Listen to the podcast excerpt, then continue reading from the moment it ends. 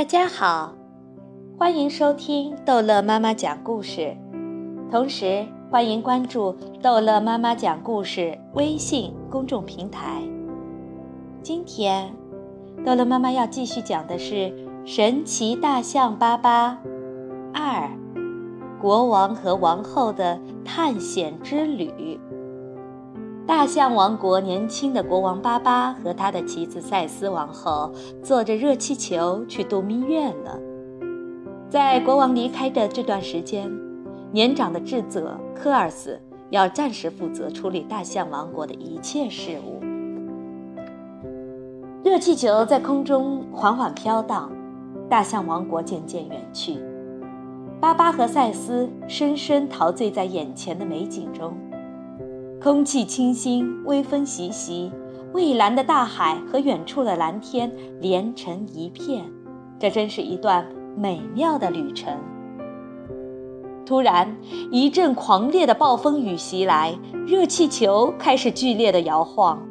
巴巴和赛斯害怕极了，死死地抓住热气球的吊篮。谢天谢地，就在热气球快要坠入大海的时候。一阵疾风扫过，把热气球吹到了一个小岛上。吊篮翻到地上，热气球也泄了气。巴巴和赛斯拿起装着水和食物的背包，找到一处干净的空地，开始生火、做饭、晾晒、湿衣服。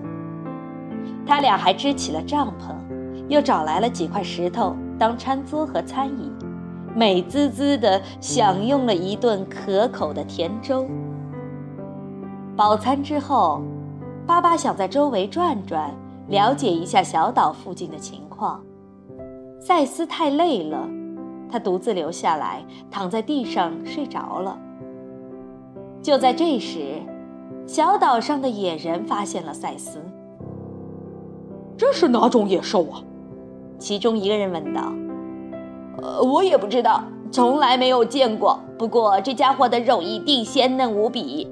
趁他还在睡觉，咱们悄悄地爬过去抓住他吧。”野人用晾衣绳把赛斯捆了起来。他们中有些人高兴地跳起舞，还有些人把巴巴和赛斯的衣服套在了自己的身上。赛斯难过的叹了一口气。觉得自己马上就要被吃掉了，他万万没有想到，巴巴已经赶了回来，正准备解救他呢。巴巴突然冲过来帮赛斯解开了绳子，他俩一起投入到对抗野人的战斗中。那些野人，有的受了伤，有的吓坏了，还有一些早就逃跑了。所有的野人终于赶走了。巴巴和赛斯也累坏了，就来到海边休息。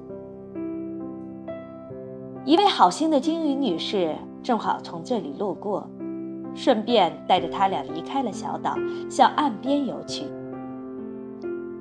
经过一块珊瑚礁时，鲸鱼女士把巴巴和赛斯放在上面休息，自己觅食去了。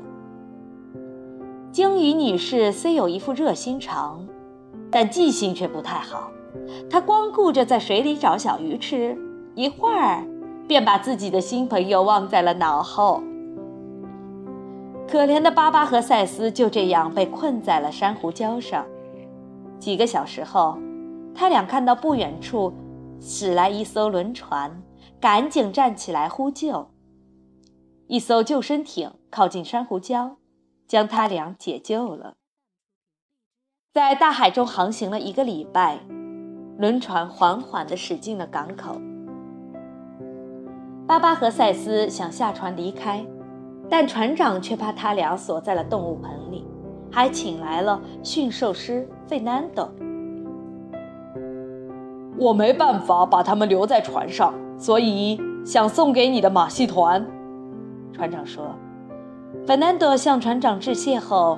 就把他两个新学生给牵走了。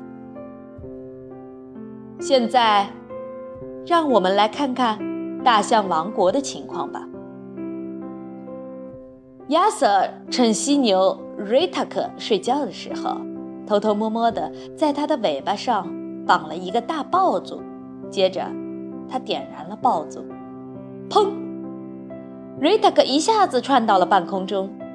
这个玩笑开得有点过火了，瑞塔克盛怒无比。科尔斯听说后急坏了，赶紧带着亚瑟去向瑞塔克道歉，但瑞塔克并没有息怒。科尔斯感觉要出大事了，他多希望巴巴能快点回来呀！但是，现在巴巴正在遥远的马戏团里卖力地吹小号呢。赛斯在一旁表演跳舞。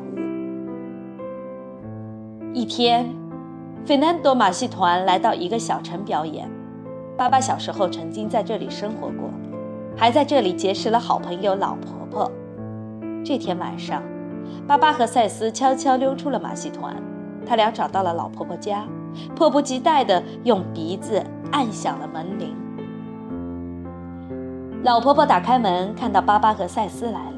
高兴得合不拢嘴，他还以为这辈子再也见不到两个好朋友了呢。巴巴和赛斯在老婆婆家舒舒服服地睡了一觉，心里感觉既踏实又温暖。第二天早晨，他俩坐在床上享用着美味的早餐。直到现在，马戏团的人才发现两只大象不见了。可恶，一定是小偷！小偷把我的大象偷走了，费南多生气地大叫着，催促小丑立刻去寻找。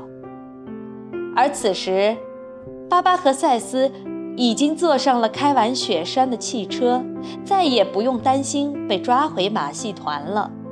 老婆婆也和他俩一起，他们打算去雪山上呼吸一下新鲜空气，顺便滑滑雪，换换心情。几天后，他们收拾好滑雪板，跟雪山说再见了。巴巴和赛斯采购了很多东西，托骆驼队运回大象王国，然后便启程回家了。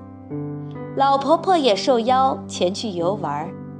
一下飞机，他们惊呆了，美丽的大象王国竟变成了一片废墟，大象们都去哪儿了？几经周折，他们终于找到了大象群。究竟发生了什么事？爸爸问道。哎，真是一言难尽。凯尔斯说：“瑞达哥带着犀牛族向我们开展，我们伤亡惨重啊。”这的确令人沮丧，爸爸说道。但是我们一定不能放弃希望。很多大象都在战斗中负了伤，老婆婆和赛斯精心照料着他们。爸爸想出了一个对付犀牛族的绝妙好点子，他们把体型最庞大的士兵召集起来，将他们的尾巴涂成了红色，并在尾巴两边画上了吓人的大眼睛。